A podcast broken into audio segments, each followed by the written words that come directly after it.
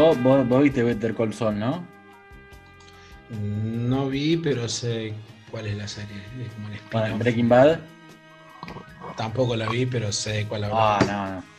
No, pues estoy viendo en esas notas, viste, para. Vos no viste estas dos series, ¿me estás cargando? No las vi, boludo. No soy de No. serie yo. Pero no, no, estamos hablando de una calidad superior, no, no es una serie. No es una sitcom, esto es una calidad posta. Oh, no, sí, lo reconozco. Me han dicho que es una maravilla la serie, pero no, nunca la vi.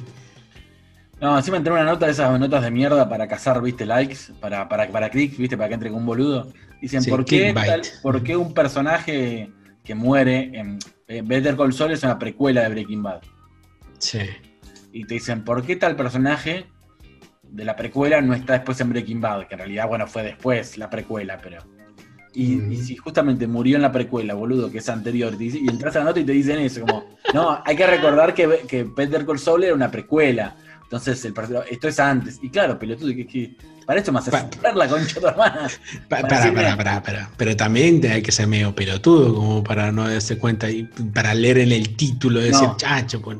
o te dicen por qué hay un personaje No, que no aparece. ¿Por qué tal personaje no aparece en Breaking Bad? Y yo entré como diciendo, me imagino que no va a ser la estupidez que, que, que es obvio de que porque muere antes, pero si una serie está orientada en 2015 y la otra pretende ser de 2010 y Sí. alguien de entre 2010 muere el tercer año, obviamente que no llega a la de 2015.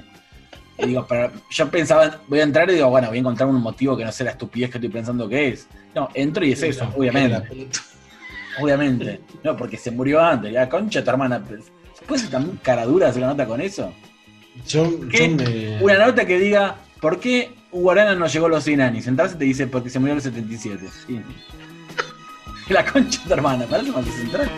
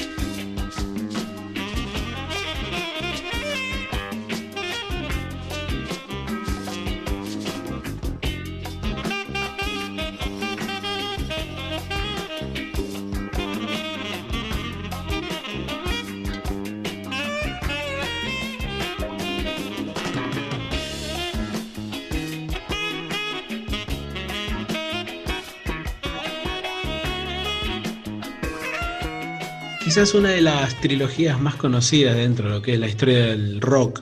en- en- bueno, durante los últimos 50 años, digamos, es lo que se llamó la trilogía de Berlín, que es una serie de discos que editó David Bowie entre el, 78, entre el 77 y el 79, que son este, tres discos claves para entender su, su, su- su discografía. Estamos hablando de Low, estamos hablando de Lodger y estamos hablando de Heroes. Heroes es del año 77, es muy conocida Heroes en sí, pero en sí el- la trilogía de Berlín es, es esa serie de discos que supuestamente se grabaron en Berlín, la mayoría, y que cuentan con la producción de Brian Eno en, obviamente, en esos discos de David Bowie.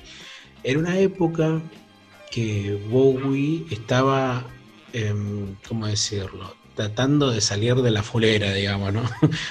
Porque sí, Me gustó, fuiste muy sutil, ¿eh? Me gustó. O la sea- fulera, la fulera me gusta, es que son esas palabras tipo la mandanga. claro, son muy sutiles, sí, me gusta, me gusta. la burundanga, ¿no? La frula. La frula. Hay un montón de, Sí, de sí, formas sí. de llamar. La merca Cada- está buenísima. Que además es como, tirás eso y puede ser cualquier cosa, igual lo que estés hablando. Claro. Puede ser Eh, que era adicto a al líquido de freno, no sé, cualquier cosa. Decís mandanga y puede ser cualquier cosa. Mira, por la época en que Bowie consumía de todo, tranquilamente podía haber consumido líquido de frenos también. Pero era, eh, si bien la, la- la lógica del- del- de la trilogía de Berlín es la producción que sacó Bowie, incluso en colaboración con Iggy Pop. Es el momento en que Iggy Pop también graba su primer disco, que es The Idiot. Eh, es un gran disco. Hay un par de lanzamientos durante esos años, porque Bowie era un tipo muy hiperactivo en aquellos años. Pensá que desde el principio del 77 hasta mediados del 79 el tipo saca cinco discos y, colabora en un sexto con el de Iggy Pop. Sin embargo, al tener una hiperproducción permanentemente, bueno, motivado por este consumo permanente de la fulera, eh, el tipo empieza a tomar actitudes que son eh, rarísimas. Una persona que, quiere aprender cosas. El tipo quiso aprender coreografía, quiso aprender ballet y contrató un tipo, eh, un coreógrafo para que le enseñara a bailar, un tipo muy caro. Era un tipo que tenía ganas de, de aprender música clásica y contrató profesores de música muy caros en Estados Unidos para aprender a escribir música clásica. Era un tipo que empezaba a pintar, hacía todos los días hacía cuadros y más de uno por día, eh, cuadros abstractos de distinto, distinto tipo de tanaje, digamos, que tenían esos cuadros. Aprendió fotografía, aprendió poesía, escribió muchísima poesía, de hecho aparecen poesías de David Bowie que aparecen en revistas así universitarias de Estados Unidos. O sea, el tipo estaba haciendo de todo. Era una persona hiperactiva, pero también una persona que estaba en los peores momentos de su adicción, de las cuales se recupera después de 1979 con Locher. Es ahí cuando el tipo cambia un poco, baja la cabeza y decir, loco, bueno, ya está, esto ya fue, hay que parar un poco. Y él, en su propia biografía, cuenta que hay momentos en los cuales él ignora todo, todo, toda esa hiperproducción. Le presenta los cuadros que él mismo pintó y no sabe si los pintó. No sabía que los pintó. Los mismos los poemas, los mismos la fotografía. El chabón estaba tan en otra, tan perdido en todo lo que estaba haciendo, o incluso tan en otro mundo, que nunca supo efectivamente que, que había había hecho toda esa superproducción durante tantos años en, todo ese tiempo en que era adicto a, sobre todo a la heroína, a la cocaína y un montón de drogas. Es más, también es una época donde el tipo se empieza a, interesar mucho por la historia y aparecen una serie de fotografías bastante controversiales de David Bowie haciendo el saludo nazi. O sea, en una época bastante complicada de, David Bowie. ¿Qué no ha pasado por una etapa así, no? Eh, éramos tan, éramos tan nazis. ya tenemos el nombre del episodio. éramos tan nazis. Eh, sería bueno, ¿no? Que alguien lo escuche decir por qué, ¿no? bien. Y dentro de toda esa enorme producción de cosas que había hecho David Bowie, un día se le ocurre, en esa motivación de querer aprender música clásica también, un día se le ocurre decir, che, me dan ganas de, hacer una, una versión de Pedro y el Lobo. Pedro y el Lobo, para quienes ustedes sepan, es este... La fábula eh, sí, la clásica fábula, pero también es la obra eh, compositiva de Sergei Prokofiev del año 36, que, bueno, que narra la historia de Pedro y el lobo, básicamente, que es una historia, una fábula musical en la cual un, cada instrumento representa uno de los animales del bosque, ¿no? La sección de cuerdas es el área de Pedro, Em, como que creo que la tuba representa al lobo, o sea, son, cada instrumento representa a una de los animales del bosque. Bowie, en ese afán de querer este, abarcarlo todo, quiere hacer una versión de Pedro y el Lobo, pero para eso eh, contrató a la que era en aquel momento, o sigue, sigue siendo hoy por hoy, una de las orquestas más caras del mundo que la Orquesta Sinfónica de Filadelfia, que en aquel momento estaba dirigida por Eugene Ormandy. Y en noviembre, entre el 17 y el 19 de noviembre de 1977, David Bowie pone su voz a la grabación del cuento. Para esto, lo, que es la, cuestión de la, de la, de la grabación de las cuerdas, se hizo el 8 de octubre de 1975, pero pasaron dos años para que Peter, para, perdón, para que David Bowie ponga su voz a esa obra. A todo esto, Bowie ya había pagado la orquesta, ya había pagado todo. Le dijeron, acá tengo toda la guita, así que lo único que tengo que hacer es poner la voz para que salga el disco. Es como cuando Cypress Hill en Jalapalooza tenía la, orquesta y dice, bueno, ya que está la, la orquesta acá, ¿quién vio la orquesta? Y bueno, vamos a usarla ya. Te juro que es más, o menos esa historia. O sea, el tipo nunca, nunca se le pasó por la cabeza, nunca se, se acordó que había contratado una de las orquestas más caras. Primero porque Bowie tenía una guita increíble en aquel momento. Bueno, la siguió teniendo varios años después y ahora la tienen los familiares. Em, una enorme plata como para poder contratar con todos los gastos de ensayo, de estudio, grabación, a una orquesta como la Orquesta de Filadelfia para, sacar esa versión de Pedro y el Lobo que sale editada, sí, en 1978. El 2 de mayo de 1978 sale esta obra, dura 27 minutos el cuento, y en el lado B aparece lo que es la, la guía para las jóvenes personas hacia la orquesta de una obra de Benjamin Britten dirigida por el mismo Gino Ormandy. Cuando salió el disco, digamos que mm, a mucha gente no le gustó. Es más, el disco fue un fracaso comercial de Bowie. Hubo muy poca tirada. De hecho, hoy por hoy es bastante complicado conseguir una copia de la primera edición de ese, de ese mm, bueno, de ese disco, quiero decir, de, David Bowie. De hecho, en estos momentos estoy entrando a lo que es Discogs y fíjate que por hoy una copia de esa, de esa mm, primera edición en vinilo verde del disco de David Bowie eh, sale alrededor de 10 euros. Una copia, que es si lo pensamos, es un precio bastante oneroso, digamos, en algunos lados. El tema es que, como te digo, esta obra fue un fracaso comercial de Bowie. Pensá que solamente tres o cuatro meses después sacaría um, Stage, que es el disco en vivo, opacaría toda esta salida del disco de Prokofiev, y después sacaría Lodger, que es un disco fantástico del tipo, y ya venía el éxito de, eh, de Low y el éxito de de Heroes. O sea, digamos que entre tantos éxitos que haya aparecido esto en el medio, que ni siquiera es una composición de Bowie, ha quedado, digamos, como una especie de, curiosidad. El tema es que en 1993 el disco se, vuelve a editar, pero se edita en CD. Y lo edita la RCA, pero en, em, en los discos de clásicos, o sea, lo editan como un disco de música clásica que en rigor lo es. No lo editan como un disco de Bowie, pero lo editan como un, disco de música clásica. Bueno, le fue igual de fracaso, no le gustó a nadie. ¿Sin ninguna aclaración o ponían que era No, no sé si aparece la cara de Bowie con, una especie de gorro de, de, ¿cómo se llama esto? De, de, lobo encima.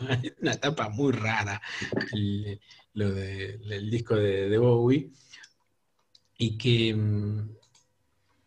es, llamativo porque no le gustó a nadie. La narración, vos escuchás la narración de Bowie, es como muy seca, como que no, no le pone expresividad a la obra. La música es bellísima, ¿no? Por supuesto, pero la versión de Bowie en sí es muy mala. A nadie le gustó. Y creo que el mismo Bowie nunca reconoció este disco como un disco propio. O sea, eh, de hecho, tampoco esa cosa de estaba tan pasado que no, no es mío. No, bueno, hágase cargo, señor. Hágase cargo, señor, por supuesto. Es como, el último disco de la Velvet Underground, ¿viste? El último disco de la Velvet Underground, es una mierda, es horrible el disco, pero claro, primero porque le faltan dos, tres integrantes históricos de la banda, creo que no estaba ni, no estaba ni Lou Reed, no estaba Maureen Tucker, no estaba, no estaba nadie, pero eh, es la Beber Underground. Punto, ya fue. Lo mismo el último disco de Clash, que eran solo dos claro, originales. Y hasta hace un tiempo en Spotify no estaba el último disco. No, lo consideraban. Bueno, porque también el productor se lo retocó todo, ¿no? Ah, no sabía eso. Sí, el productor les cambió, les puso un montón de cosas extras y como que no era, no era realmente lo que habían tocado. Ah, mirá que lo Cat the Trap, estamos hablando del último disco. Eh, pero este disco tampoco estaba en Spotify de, de Bowie. De hecho, durante 10 años, el tiempo que está Spotify aproximadamente, el disco nunca estuvo. De hecho, solamente se podía encontrar en YouTube y no estaba entero el tema. o sea, la obra de, de Prokofiev. Y sin embargo, alguien se han tomado la molestia, sobre todo después de la muerte de Bowie, porque si hay algo que caracteriza a la familia de los grandes músicos a lo largo de la historia, es que si hay que garronear del fiambre, hay que garronear, ¿no? Pasa, con, pasa con Bowie, está pasando con Prince, Hace poco salió un disco de Prince llamado. Había escuchado que la, familia de Prince dejaba visitar visitas a la casa, ¿puede ser? Sí, sí, sí, en Paisley Park hace visitas guiadas a lo que es la casa. Que, no sé si hacen una visita. Él era, re celoso con su privacidad. Sí, muy celoso, súper celoso. Y el chabón, los, familiares, pero están sacando jugo al cadáver como no te imaginas. De hecho, hace poco acaba de salir un disco, eh, perdón, o sea, la reedición de Sign of the Times, un discazo, uno de los mejores discos de Prince del año 87, y lo sacaron en una caja óctuple. Bueno. Una caja óctuple que tiene 45 temas inéditos. Bueno, eso es una cosa de Prince, que se, se, sabe que por lo menos el chabón tiene 500 temas inéditos, discos enteros que no editó videos que no editó, películas que no editó, que están terminadas, quiero decir, ¿no? Pero el chabón las guardaba, y si no las guardó, bueno, no las, no, las editó. El tema es que la familia hace lo que quiere. Lo mismo con los discos de Bowie. Ahora aparece este disco de Bowie en Spotify. Eh, están empezando a aparecer muchísimos discos que el tipo no hubiese aceptado sacar. Pero por lo menos nos queda esta rareza de saber que durante muchos años fue muy difícil conseguir esta versión de Pedro y el Lobo narrada por Sergei Prokofiev, perdón, narrada por David Bowie, la obra de Sergei Prokofiev, y que queda más que como una apostilla, como una anécdota bastante jocosa dentro de todo el mundo de, de consumos que tenía en aquel momento David Bowie, que le hizo olvidar esta obra que ya de por sí es un poquito olvidable. Just then, grandfather came out. He was angry because Peter had gone into the meadow. It's a dangerous place. If a wolf should come out of the forest, then what would you do?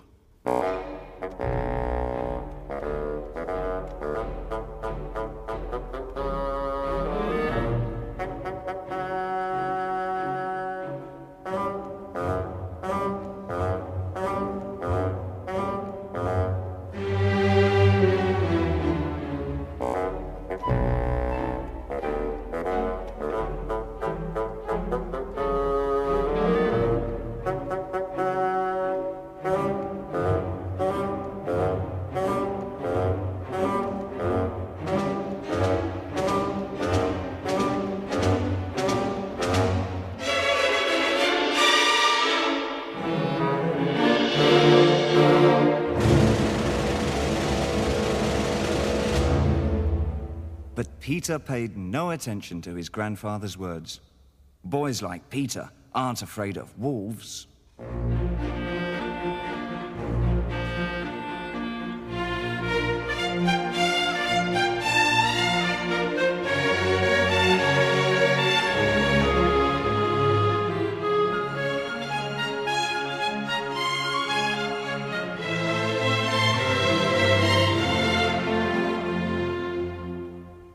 Grandfather took Peter by the hand locked the gate, and led him home.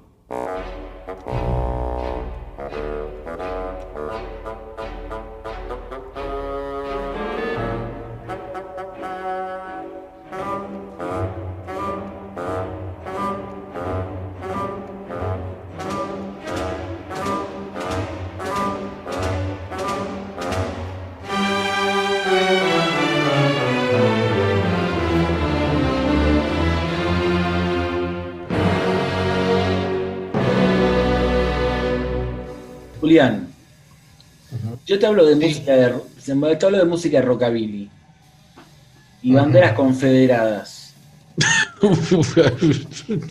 qué, qué trivia Claro. medio rara.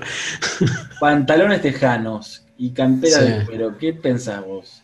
¿Qué país estoy Eh, hablando? Eh, me- Obviamente me imagino Estados Unidos, pero pensé que ibas a decir este un arma y ahí dijiste. Ibas No, a decir bueno, ahí ya Texas. sería más una, un arma en manos de un irresponsable. sería- Claro. Ahí sería Estados Unidos. Pero no, te estoy hablando de un país que habitualmente no asociamos a, a la barbarie, como es de Estados Unidos, sino que te voy a hablar de Suecia. Ah, mira. Mira, Rockabilly. mira, rockabilly. ¿Qué pasa? Hoy te voy a hablar de algo que se llama los ragare. A ver. Eh, se llamaba, no, se llaman, pero fueron mutando con el paso del tiempo. Fueron una especie, o son, me, me sale en pasado, pero en realidad porque quiero hablar de cómo eran, y ahora son otra cosa, pero pretenden hacer una especie de subcultura nacida con el correr de, de la, de la posguerra en los 50 en Suecia, digamos, de la clase obrera, pero también se, se diseminó por los países nórdicos, Noruega, Dinamarca, Finlandia, eh, y un poquito en Alemania también, eh, y que venía de, de cierto American Way of Style, ¿viste? La, la- el, el prototipo yankee de los 50. Sí. ¿Y qué pasó? Esto tenía que ver James con Dean, toda esa cosa, ¿no? eh, los rebeldes sin causa, ponele, sí. Claro. Eh, esto tiene una explicación, digamos, una de ellas es que mm, a pesar de que Suecia fue neutral en la guerra y no, no sufrió grandes daños, básicamente tenía una economía pujante, igual Estados Unidos aprovechó que cuando estaba aportando para reconstruir las zonas que, estaban bastante dañadas, se preocupó de donar plata y, llegar con su cultura y con sus recursos a determinados países estratégicos.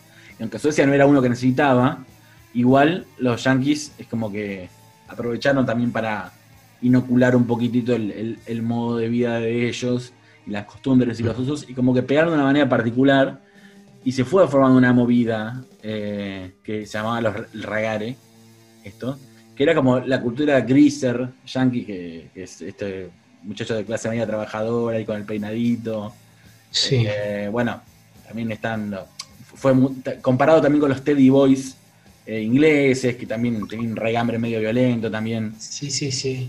Eh, porque Algo así esto- como los japoneses, algo así como los japoneses queriendo ser yankee, digamos, una cosa así. Bueno, sí, había un- una gran admiración por esto, por los yankees, por, por cómo se veían el pelo. eh, Los chicos tenían el pelo así para atrás engominado, botas de cuero, y la- Sí. las eh, camperas así universitarias, chaleco con el nombre de un club en la espalda, pero anda tipo Michigan, pero estabas en, en Suecia, ¿viste? Sí, eh, Malmo University. Claro, y los blue jeans. Y las chicas, a su vez, lo mismo. eh, faldas, zapatos taco alto, taco aguja, eh, maquillaje así como medio rosado, eh, peinados con tipo, tipo las chicas pin-up. Sí. Muy, muy yankee. Qué lindo, una sueca con moda pin-up. Muy linda. y es particular, por lo menos. Que pasa que, a ver, Sí. el dato curioso te voy a decir de raga, esto en sueco Sí. significa recoger chicas, digamos, buscar chicas. Y consistía con, de los chicos que salían con los coches a buscar, tipo, con- a los vestidos a la James Dean, ¿viste? Sí. Salían a buscar chicas y las levantaban, y las que se querían subir al auto, bueno, después veían que hasta dónde llegaban, ¿viste? como le llaman los yankees, primera base, segunda base, a, a cuánto avanzan, ¿viste? Y era como una movida así, pero era todo como muy, muy yankee, ¿no? Sí. Eh, lo que pasa es que eh, están muy asociados también a una fama que han sabido tener en su buena época de violentos, de racistas, de borrachos y de que son estos bocones que andan alardeando sexualmente todo el tiempo de me cogía esta, ¿viste? Esta que no Sí. éramos muy, muy mal vistos, porque además estamos hablando de una Sí. sociedad que no está tan acostumbrada a eso. Eh, de hecho, hoy en día los, los ragares, los, los de la vieja escuela, tipos más grandes, te dicen que no, eso no fue así, que ellos también venían de una época represiva y una sociedad muy conservadora, y que ellos Sí. lo que eran como, su gusto era imi- imitar a lo que hacían los yankees, pero que no, no eran, no eran todo eso. Pero ¿qué pasa? ¿A, a dónde nos lleva esto? De hecho, eh, eh, amplío. Hubo una película sobre los Ragar en el 59, que es como que les dio Sí. una, una fama, una institucionalización, ¿viste? Eran comparados siempre con los Teddy Boys, con los, los Nat, Natsack de Irlanda, los Sí. Boys Blossom Noir, no sé cómo se pronuncia, los de Francia. Eh, y era como todas esas barritas, ese tipo de movimientos con, con sus diferencias, ¿no? Eh, Claro, en la época empezaban a surgir las pequeñas barras juveniles a partir de esto. Sí, y cada una con su raigambre, ¿no? De, de, qué, de qué venía, ¿no? Porque hay lugares más oprimidos, hay Sí, lugares donde fueron expresión de una cosa y otros fueron de otra cosa, ¿no? No siempre el mismo, el mismo origen. Pero, mm, eh, además, hubo una película de Ragare del 59 que es como que les dio una fama. Lo mismo pasaba en el 58 en lo- con los Teddy Boys en Inglaterra, que hubo una, unas novelas de folletín o de sensacionalistas que como que agrandaban también un poco el mito de lo que eran estos pibes. Eh, Y la, la película les dio una visibilidad, también como una institucionalización, como que eran eh, algo más serio. Claro, pero- eh, llegar a una película era algo importante. Claro, ese movimiento es como, no sé, no es lo mismo que se hable de los guachurros en el, en el, en el, en el noticiero de América que, que haga una película, digamos, es otra escala. Una película de Raúl Perrone, ¿no? Bueno, pero no es lo mismo un noticiero que te hable de los guachiturros y, o que haya una película de los guachiturros, ya es un tema, es, Claro. es un estatus que, que haga una película sobre eso. Bueno, eh, en su momento, estamos hablando de una sociedad muy conservadora, esto como que desató unas alarmas, eh, porque era como algo muy disonante para la época. Y el tema se puso más jodido, más jodido, cuando los ragare, yo estoy diciendo ragare, no sé si se dice así, lo digo muy tano, pero bueno, es la pronunciación que, que tengo. Eh, no le gustaban mucho los hippies. Como que con el tiempo comenzaron a hacer una especie de. empezaron a crear rivalidades. Por ahí porque los hippies venían de otro lado, porque, o porque justamente los hippies eran algo como medio contrapuesto a lo que a ellos les gustaba de, los yankees. No era el tipo de, estereotipo yankee que ellos cultivaban. Y tuvieron principalmente enfrentamientos con los punks, que esto es lo que nos convoca también esta cosa, esta particularidad, ¿no? Como esta barrita causó tantos desmanes y tantos problemas con eh, los músicos punks, que uno acostumbra a verlos como los conflictivos o los violentos. Claro, sí. Sin embargo, acá fueron casi que te diría agredidos porque sí. Em, pasó que eh, a partir de, de cierto momento que declararon la guerra, que de hecho decían vamos a matar a Sex Pistols, no sé qué, que vamos a hacerlo mierda, ellos hablaban de Sex Pistols, no, no como que Sex Pistols era el diablo, sino que vamos a matarlo de Sex Pistols. Sí, Eh, Estos se creen los porongas, pero los porongas somos nosotros. Y a partir de ahí hubo varios incidentes con bandas punks que iban a Suecia. De hecho, hubo una banda de punk sueca, precursora, Rude Kids, Sí. Ru- Rude, sería Rude Kids, que se metían en peleas con los ragare estos, y les compuso el tema que te mandé antes, vos querés, querés, Sí. eh, querés mencionarlo, lo digo yo. Decilo vos, sí.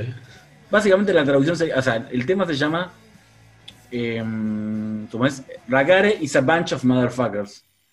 Pero sería, son los hijos de puta. Los ragare son los hijos de puta. Y te digo, No, creo que el título sería en realidad Los Ragares una manga de hijos de puta. Así me parece. básicamente. Y de hecho, los eh, eh, sacaron contacto, tuvieron contacto con Polygram y llegaron a tocar en Londres, y fueron unos que evolucionaron, digamos, salían de Suecia, Sí. eh, llegaron lejos. Y bueno, parece que decir hijo de puta Ragare era como garpaba. Eh, pasó también, los Roadkids, bueno, llegaron a, a telonear a bandas punks como The Damned eh, en ese momento.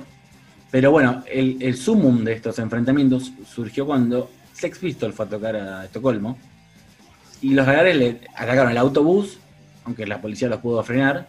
Después fueron al hotel Eh. Después tuvieron que aumentar la seguridad en el lugar donde iban a tocar. Porque hubo peleas con los punks y los ragares que atacaban chicas, eh, revoleaban cosas, na- nada, no, no, no, no tenían freno. Y los Pistols, como que vamos, que no, no, no, no se comían los mocos en ese sentido. De No, hecho, ya venía, ya venía la cosa medio mal porque los Pistols cuando habían estado en primera gira estadounidense, eh, ya se habían encontrado con los equivalentes de los Rags allá, en Estados Unidos. Siempre tocando a los mejores lugares, ¿no? Los Y él había dicho que era anticristo, que era anarquista, bla, bla, les tiraban tirando botellas, se Sí. cagaban a trompada, de la cosa sana, ¿no? La casa sana, la casa familiar, sí. De hecho, bueno, antes de los Pistols había estado The Stranglers eh, en el Sí. 77 y también cuando pasaron ahí los Ragaré, les revolearon todo, le destruyeron el equipo. Eh, de hecho, la New Musical Express de Londres lo definía como un cruce del National Front y los Hell Angels. Eh, básicamente. Tuvieron que cancelar la gira Sí. y en ese, en ese, en ese contexto fue Sex Pistols. Imagínate que, eh, nada, se agarraron, se agarraron, rompieron todo, destrozos, eh, desmanes por todos lados. Eh, tu- tenía que tocar Ultravox después de ellos, pero no hubo lugar para que lo hicieran. Se suspendió un concierto de los Damned y eh, hasta después... pas- pasó, Gigi, pasó Gigi Allen y dijo, che, muchachos, se zarparon. Aflojen, aflojen. Sí, sí, sí, se, se tiraban con de todo. Después, los Clash llegaron a tocar, pero hubo una amenaza de bomba. Después No. tocaban, tuvieron que evacuar todo. Después, después En vez de Spanish. Bomb eran, en vez de Spanish Bomb eran Swedish Bombs. Bueno, pero digamos que eso vendrían a ser uno, fueron unos emergentes de una cultura, como, como nombramos ahí los, los Teddy Boys y los demás de otros lugares, que Sí. tuvieron su, a ver, su, su, su punto culmine por esas expresiones de violencia en una sociedad muy poco acostumbrada a este tipo de, de movidas, porque digamos, no es una sociedad tan desigual la sueca, no es una sociedad donde se acostumbran, si bien hay un montón de atentados en Suecia y hay, hay cuestiones que, que no es que tampoco estamos hablando de una sociedad idílica, pero No, obvio, es la cuna del black metal, o sea. claro, sí, bueno, también había, hay gente que por ahí tanta paz le hace mal, pero, sí. pero, pero bueno, estamos hablando también de un contexto más, más, más, más, más violento, ¿no? Porque el punk fue un emergente, ¿no? De, de otras cosas que está bien, en la sociedad con más desigualdad, la inglesa, más, Sí. más crisis, pero, pero es una particularidad porque es un grupo que, que los ragares, que hasta el día de hoy continúan, y hoy por hoy Ah. eh, aparecen, en- más que nada se los suele ver en, en eventos retro. por los ragares, un tema que omití, es que también tenía mucha fascinación por los coches yankees de los 50, Sí. y la restauración, y bueno, algunos lograban tener coches más caros, otros lograban reproducciones no tan caras. Y ahora se juntan estas para exposiciones, ¿viste? Eso que se juntan en un parque o en un lugar grande y todos van con su coche y los exponen. Sí. y los muestran. Bueno, hacen exposiciones Sí. de coches, eh, de vestuario. Y ahora es como que tienen, son una, son una gente que uno lo ve y parece gente ridícula pero inofensiva. Eh, Pero, pero, pero te cargan con este pasado de su época heavy, ¿no? Es como, es como los montoneros, ¿no? Que ahora los ves de traje y, y en su momento ponían bomba, ¿no? Eh, me contaron, ¿no? Cuando hacían terrorismo, ¿no? claro, sí. porque nadie cuenta la otra verdad. Y ¿viste? no, porque terroristas fueron todos, ¿no?